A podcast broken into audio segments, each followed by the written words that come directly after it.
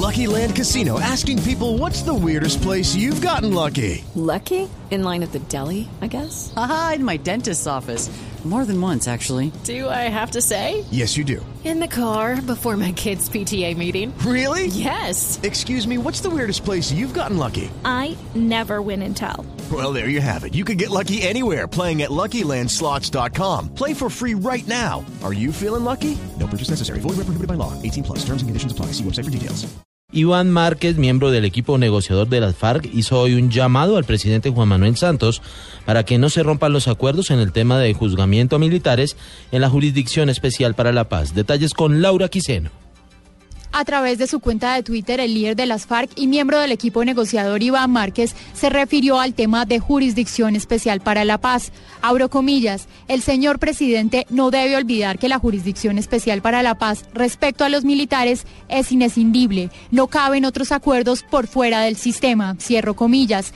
En otro tuit, el líder del grupo insurgente indica, el acuerdo sobre jurisdicción especial para la paz no es un borrador, es un acuerdo en firme en función de la reconciliación. Márquez había declarado que la jurisdicción podrá revisar las sanciones administrativas por causa y relación directa o indirecta con el conflicto armado.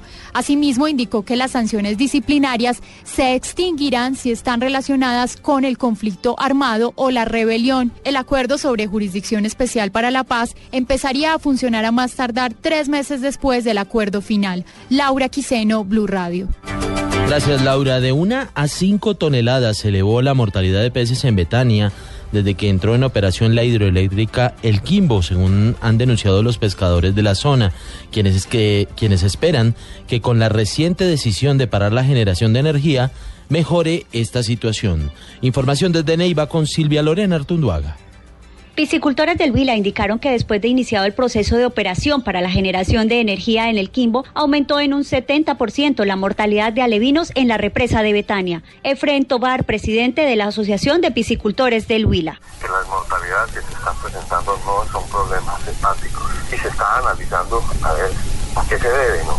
Sin embargo, los registros de calidad de agua de los últimos 10 días ha deteriorado muchísimo, lo que indica que la represa El Quimbo sí ha perjudicado a la represa Betania, en las aguas de Betania. La situación lo más triste es que puede empeorar. Asimismo expresó que la situación es preocupante porque el bajo caudal que se registra en Betania deteriora las condiciones físico-químicas del agua. Desde Neiva, Silvia Lorena Artunduaga, Blue Radio. En las últimas horas, dos mujeres resultaron lesionadas al ser arrolladas por el tranvía de Ayacucho en Medellín tras invadir el corredor de circulación. Este es el cuarto incidente que se registra en este sistema de transporte de la capital antioqueña. El reporte con Cristina Monsalve.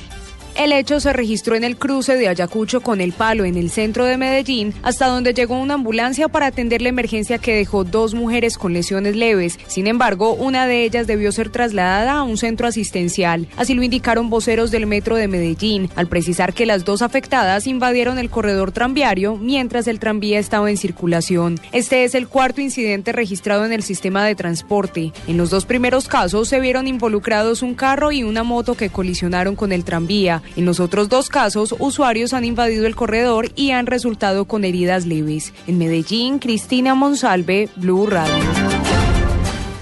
En noticias internacionales, el cardenal Tarcisio Bertone, ex secretario de Estado Vaticano, devolverá 150 mil euros al hospital Bambino Gesù, de cuyos fondos se pagaron las reformas del ático en el que vive, según denunciaron dos libros recientemente publicados basados en documentos financieros de la Santa Sede. La presidenta de la entidad de salud informó que el cardenal Bertone, aunque no se considera responsable de lo que ha sucedido, ha reconocido que el caso ha constituido un daño para el hospital y por tanto ha decidido devolver el dinero.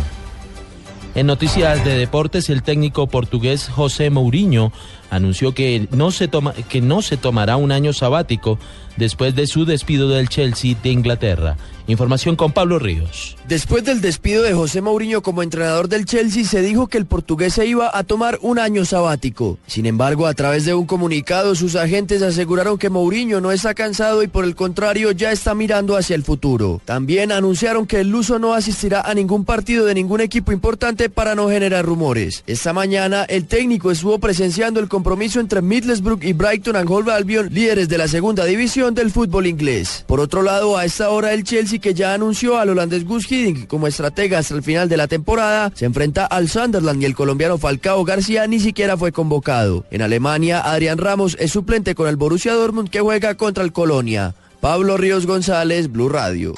Noticias contra reloj en Blue Radio. A las 10 de la mañana, 8 minutos, noticia en desarrollo. Una embarcación con más de 100 pasajeros a bordo se hundió este sábado frente a la isla Sulawesi, en Indonesia, según reportes de los medios locales. Hasta el momento se desconoce si hay sobrevivientes. La cifra, 50.000 unidades de diferentes productos de contrabando, avaluados en 344 millones de pesos, fueron hallados en las últimas horas en tres bodegas del corregimiento La Parada del municipio de Villa del Rosario, en norte de Santander. El operativo fue adelantado por la Policía Metropolitana de Cúcuta y la Policía Fiscal y Aduanera. Estamos atentos a la alerta de las autoridades sanitarias de Cali por la oferta a través de redes sociales e Internet en general de combos de procedimientos estéticos a bajo costo que carecen de garantías y tienen un alto riesgo.